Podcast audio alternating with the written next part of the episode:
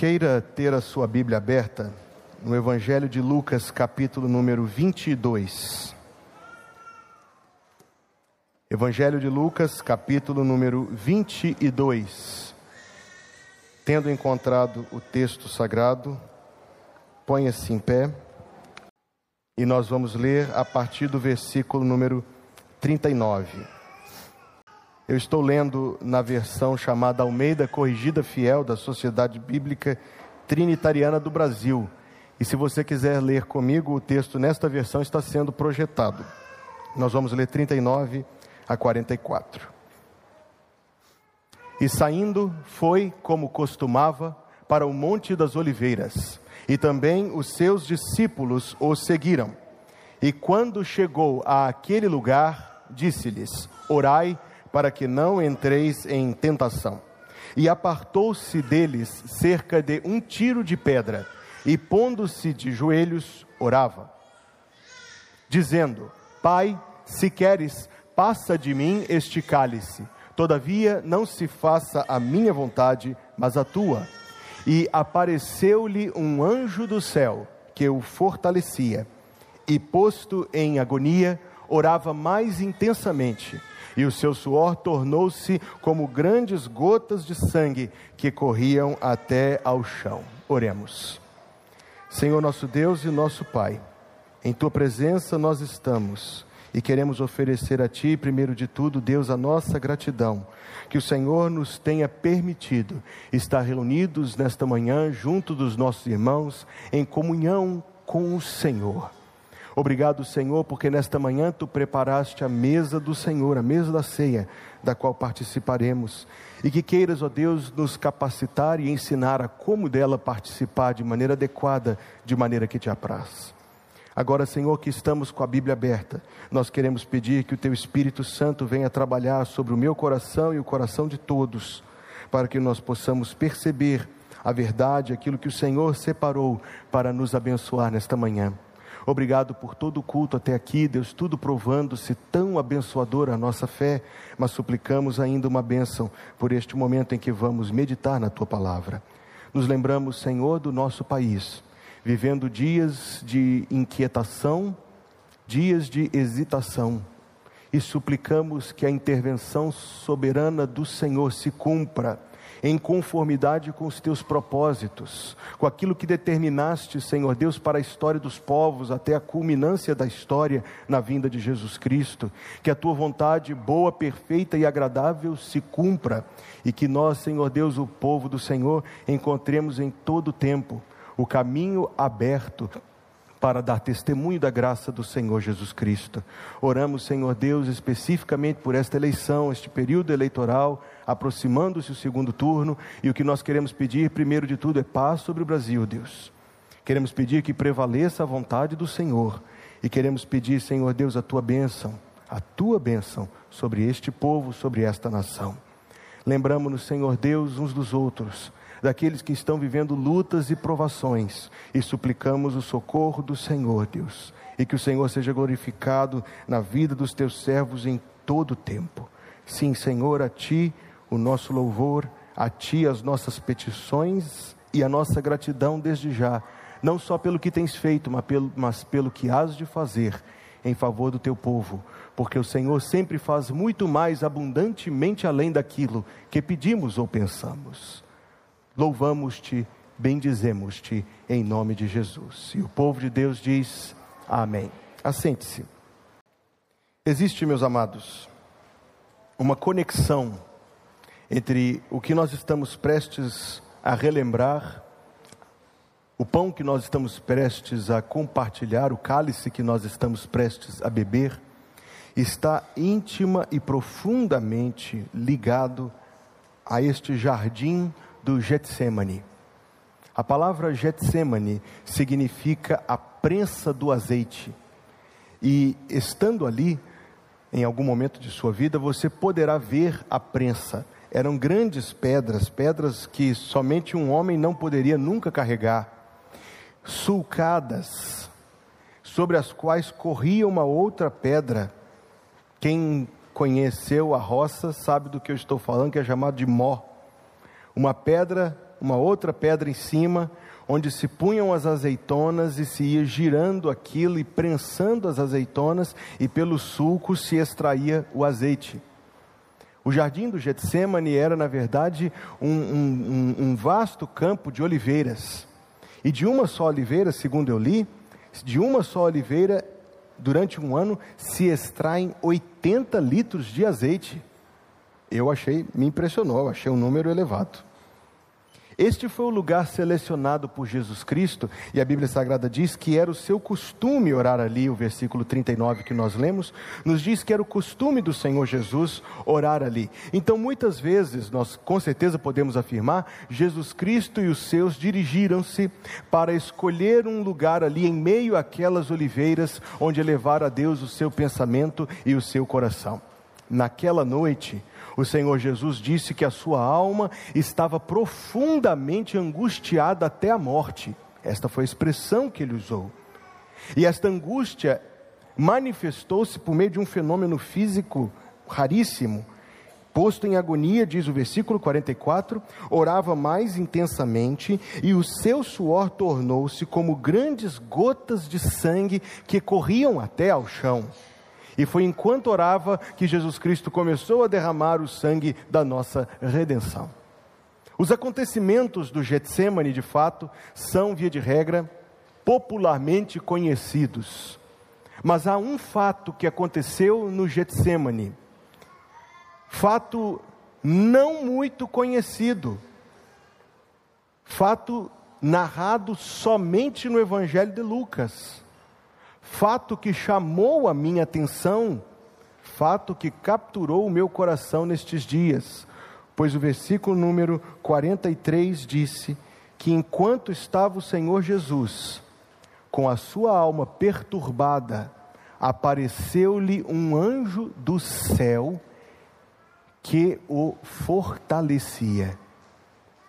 Será, amados irmãos, que a imaginação de algum de nós conseguiria supor que momento foi este, em que estava lá a alma pura e santa do Senhor Jesus, profundamente abalado, não só pelo que ele estava prestes a sofrer fisicamente, mas sobretudo pelo que ele estava prestes a sofrer espiritualmente, isto é, sorver a maldição destinada a nós, dirigida toda contra ele, experimentar a reprovação em alguma medida, de Deus, porque ele estava se fazendo o cordeiro do pecado, do sacrifício.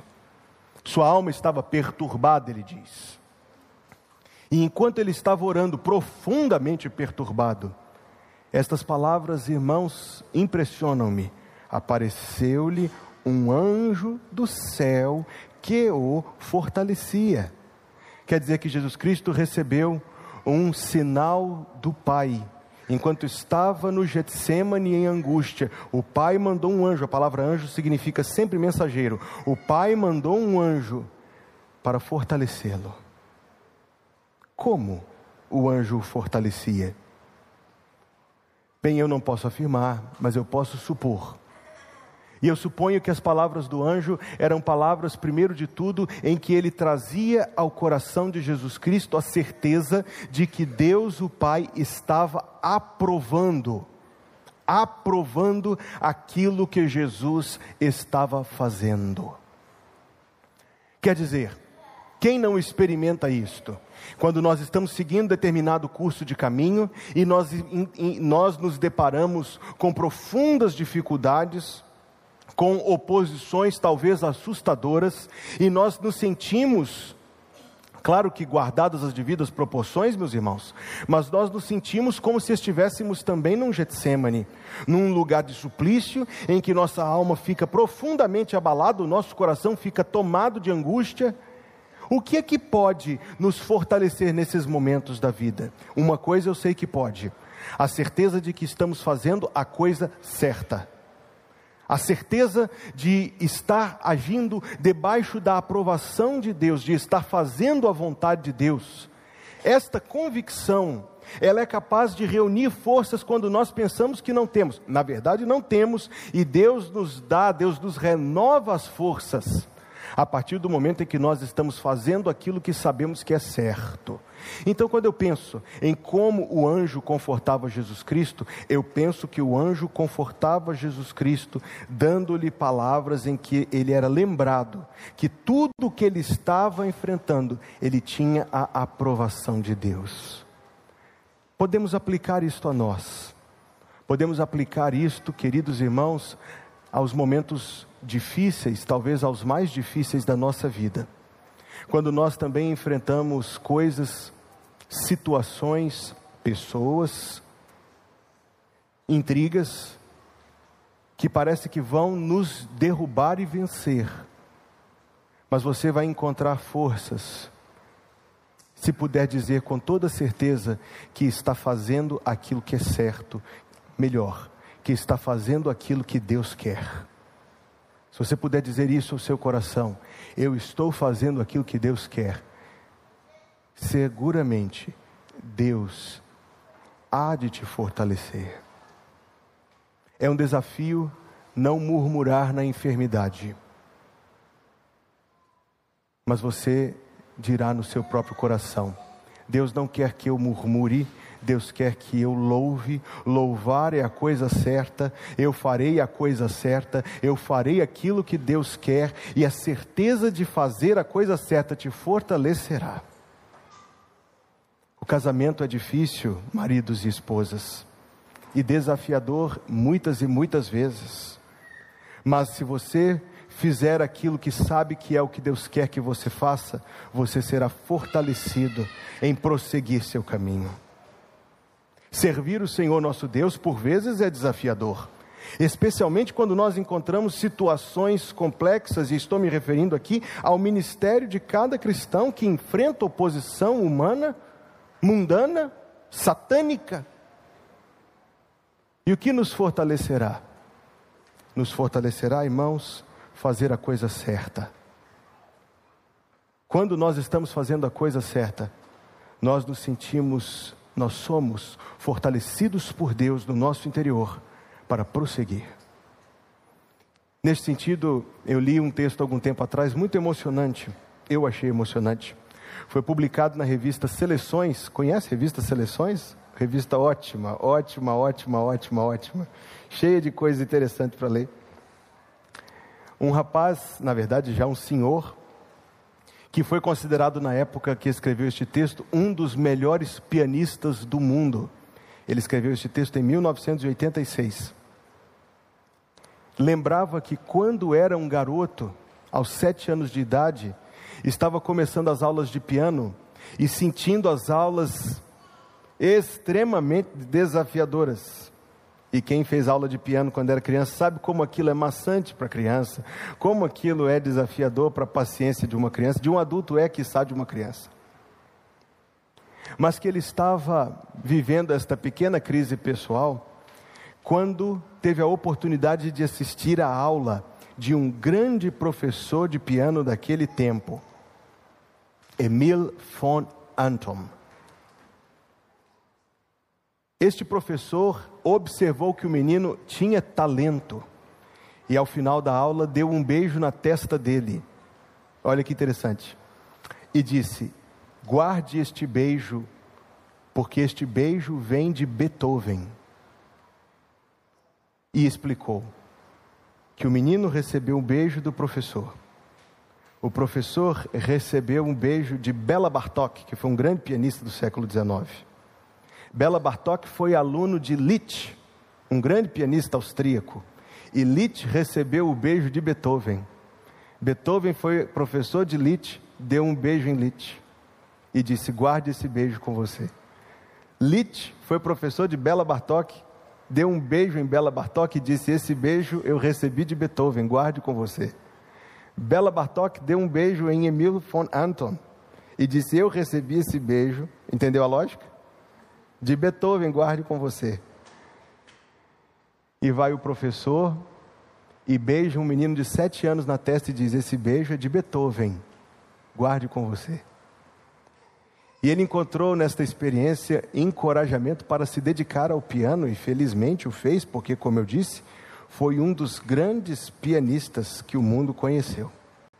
Irmãos queridos, este é o poder fortalecedor de saber que está fazendo a coisa certa. Quando for desafiador dentro de casa, no seu casamento, fique firme no Senhor e faça a coisa certa, em nome de Jesus. Quando educar os seus filhos for desafiador, fique firme no Senhor e faça a coisa certa, em nome de Jesus. Quando você for oferecido tentações que parecem ser soluções práticas e fáceis, resista a elas e permaneça firme na vontade de Deus, fazendo a coisa certa em nome de Jesus, e você será fortalecido. Eu tenho certeza na minha imaginação, que o anjo disse a Jesus Cristo: fique firme, porque você está fazendo aquilo que Deus quer que você faça. E se você, meu irmão, não está fazendo o que Deus quer que você faça, permita eu te dizer, como seu irmão e como seu pastor: pare, recue. Mas se você está fazendo, meu irmão, a coisa certa, permita eu te dizer, como seu irmão e como seu pastor: fique firme, faça a coisa certa Permaneça firme em face dos desafios, permaneça firme fazendo a coisa certa. Deus há de contemplar com bênção, Deus há de te fortalecer. Retornemos ao Getsemane, onde estava o nosso Salvador em angústia, meus irmãos, e com seu coração abalado, e veio um anjo do céu, e um anjo do céu o fortalecia. Eu falei do anjo fortalecer o Senhor com a aprovação, com a certeza da aprovação do Pai, mas eu consigo imaginar algo mais. Consigo imaginar o anjo trazendo ao coração de Jesus Cristo, tão humildemente quanto um empregado deve dirigir-se ao seu empregador, porque o que é um anjo diante de Jesus Cristo? Isto ou menos, um servo, um esculápio, um lacaio. Então imagina o anjo dirigindo-se humildemente ao Senhor Jesus Cristo naquele jardim, enquanto estavam os dois separados dos demais ao pé de uma oliveira, trazendo ao coração de Jesus Cristo não somente a aprovação divina, eu imagino, mas também a certeza do propósito daquilo que ele estava atravessando. Não somente, irmãos, nos fortalece saber que o que estamos fazendo é a coisa certa aos olhos de Deus, mas também nos fortalece e somos fortalecidos quando nos lembramos que as coisas que fazemos, muitas vezes difíceis, têm um propósito. E a certeza de propósito consegue alongar a nossa vista a certeza de propósito consegue fazer com que a gente perceba para além do imediato. E isto também nos fortalece. Então imagino eu, enquanto tento imaginar esta cena do anjo e Jesus Cristo ao pé da oliveira no Getsemane, lembrando a Jesus Cristo do seu grande e maravilhoso propósito em estar vivendo, em estar morrendo. Qual era o propósito de Jesus, meus irmãos? Ele disse: O filho do homem não veio para ser servido, mas para servir e para dar a sua vida em favor de muitos. Marcos 10, 45.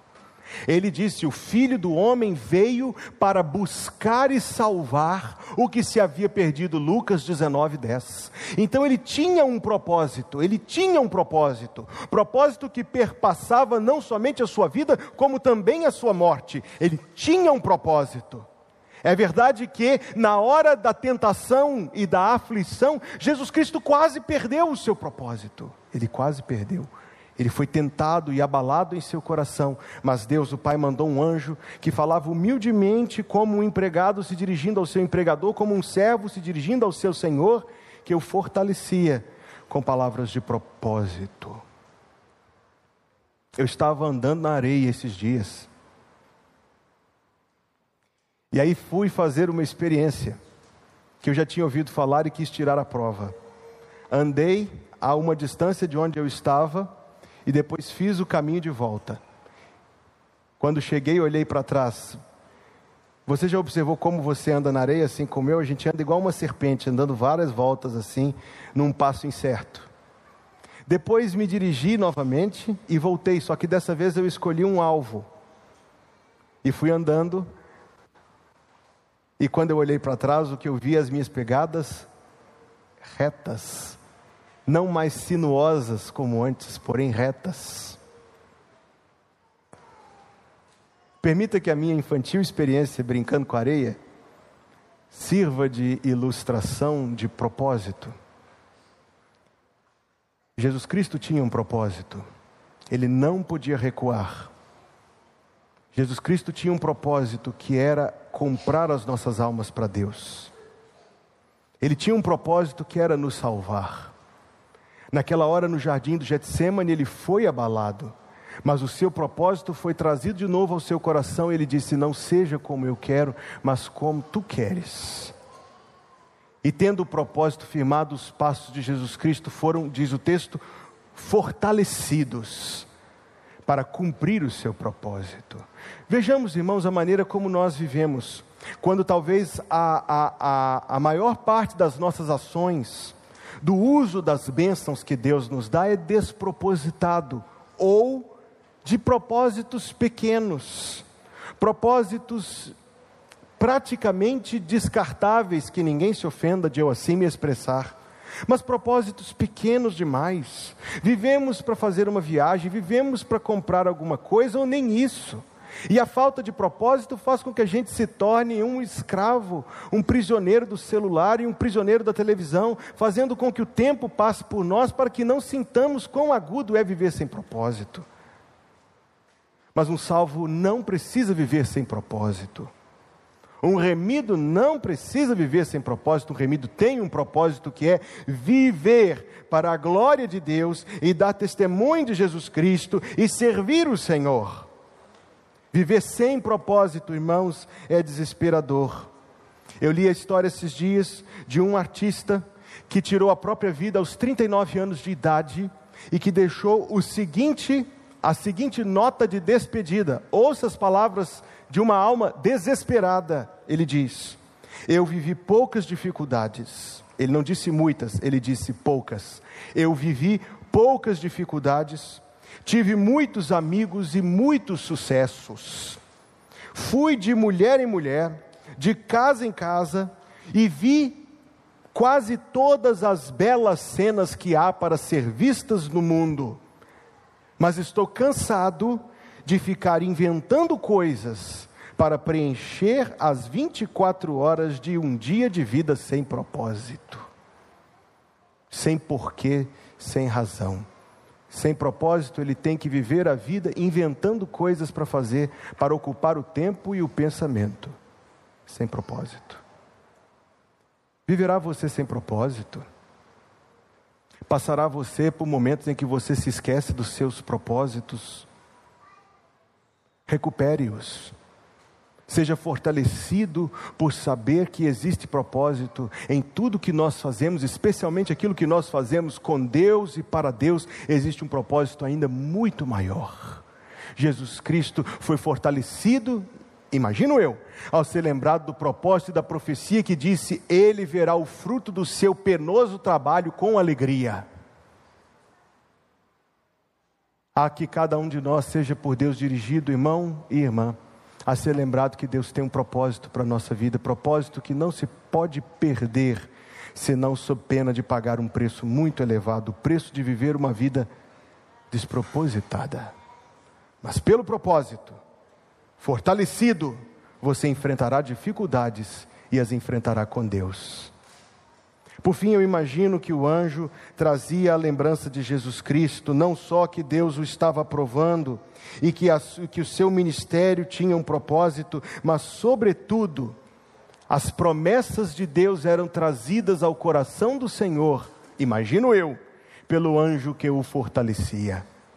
Jesus Cristo estava abalado e via o anjo humildemente dirigir-se a ele, lembrar de promessas como não permitirá que o seu santo veja a corrupção, ou seja, a ressurreição dentre os mortos. Um reino inabalável, remidos, comprados, amados do seu coração para serem apresentados a Deus. Jesus Cristo diz, está lá em Hebreus capítulo 2, a respeito de todos nós, ele diz: Eis aqui estou eu e os filhos que Deus me deu. Então Jesus Cristo foi fortalecido a partir das promessas de Deus o Pai.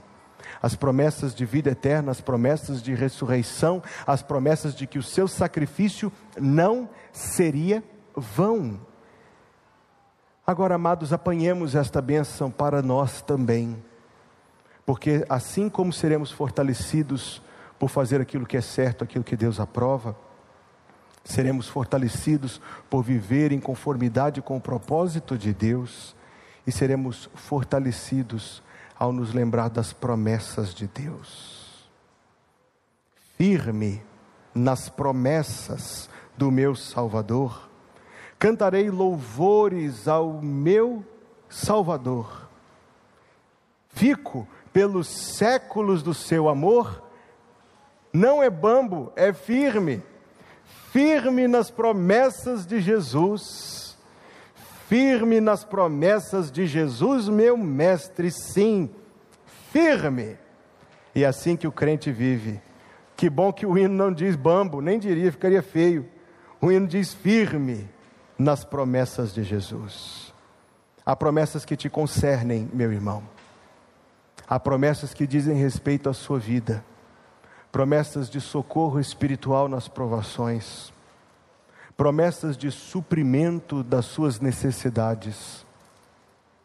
Promessas de que Deus conduzirá todas as circunstâncias para o seu bem promessas de perdão de pecados quando são eles que perturbam a nossa paz, promessas de vida eterna com Cristo, promessas, irmãos, de alcançarmos glórias indescritíveis no dia do Senhor Jesus.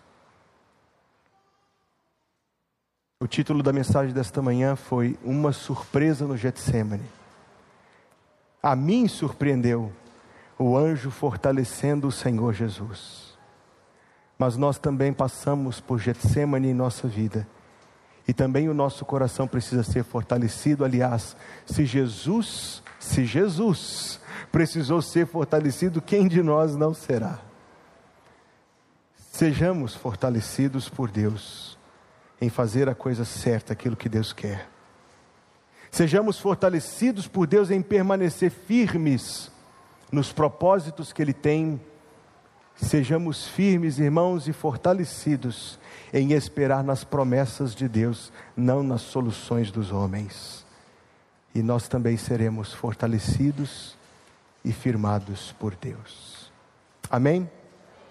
Amém. A graça de nosso Senhor Jesus Cristo, o amor de Deus, o nosso Pai Celestial, e a comunhão do Espírito Santo, seja conosco, irmãos, todos os dias, até que Ele venha em nome de Jesus. Amém.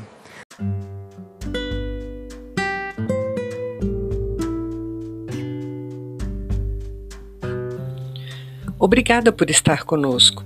Volte sempre. A Igreja Batista Plenitude tem sempre uma mensagem de Deus para você.